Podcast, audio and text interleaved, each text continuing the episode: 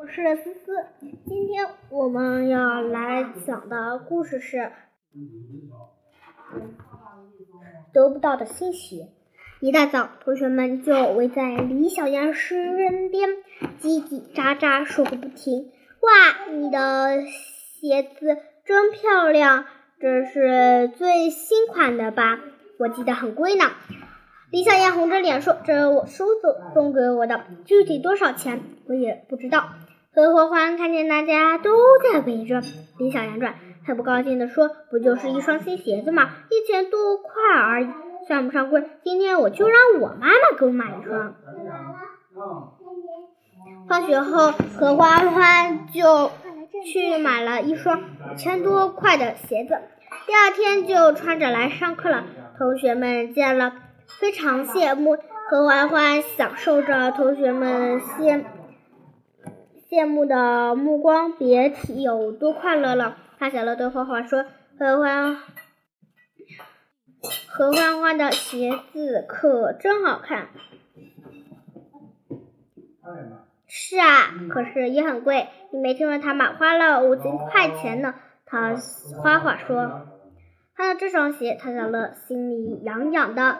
他知道妈妈一定不会给自己买这么贵的鞋。”可是自己想得到这么一双鞋，该怎么办呢？放学回家之后，他小乐拿出自己积攒的零花钱，仔细数了一遍，这一千多块钱，想和何欢欢买那双鞋子还差得很远。陶小乐轻声叹了口气，决定先攒钱买李小妍的那双。但是问题来了，钱从哪里来呢？靠打工肯定是不行的，没有人敢要童工。再说自己还得上学呢。他陶小乐想起了自己做模特的那家公司，赶紧给李经理打个电话。可惜李经理说最近没有相相关的项目。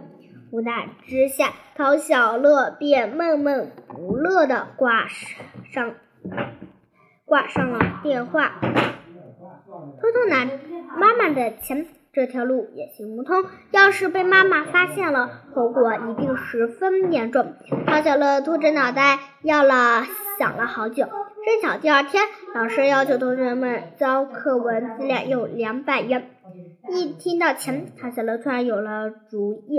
放学回家的路上，陶小乐扭扭捏捏的对花花说：“花花，你能帮我个忙吗？”花花豪放地说：“没问题，帮什么忙？”陶小乐说：“就是我需要一笔钱，所以你能不能帮我撒谎，让就说让老师交五百元？”花花疑惑地说：“你要那么多钱干什么？”陶小乐支支吾吾地说：“我我想要李小阳穿的那双鞋子。”花花惊讶地说：“那鞋子一千多块钱。”你哪来这么多钱？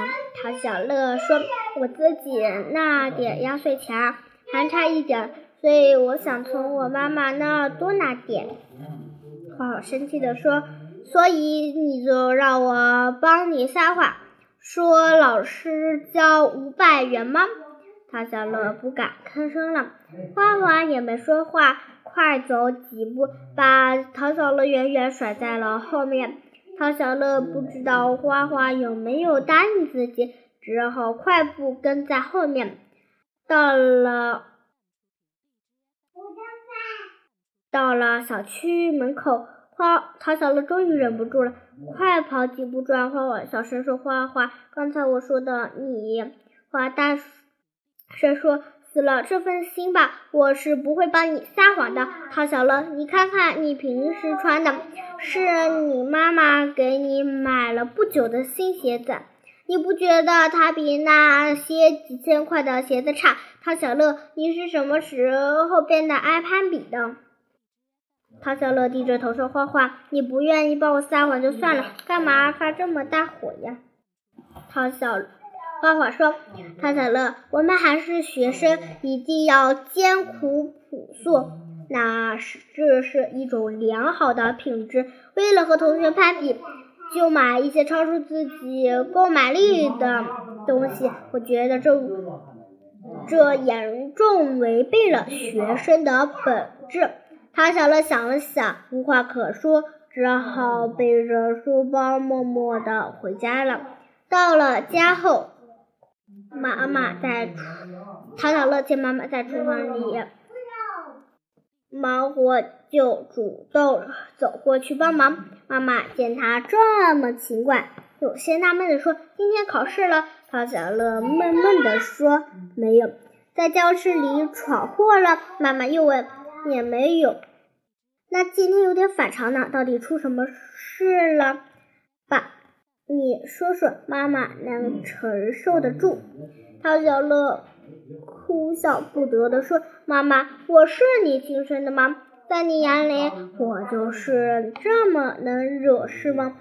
妈妈笑着说：“织女若莫若母呀。”你说吧，发生了啥事儿？唐小乐小声地说：“最近我看上了一一个新鞋子。”听到这里，妈妈立刻打断了他的话：“妈妈最近不是刚给你买了两双新鞋子吗？你又不是蜈蚣，那买那么多鞋子干什么？”唐小乐哭笑不得的说：“妈妈，你能不能听我说完？我是看上了一双鞋子。”嗯，还想从你这里骗点钱去买，但是被花花及时制止了。我已经认识到了自己的错误，我不该跟同学攀比。妈妈恍然大悟，哦，原来你谋划坏事了。他叫了不高兴，妈妈不高兴的说。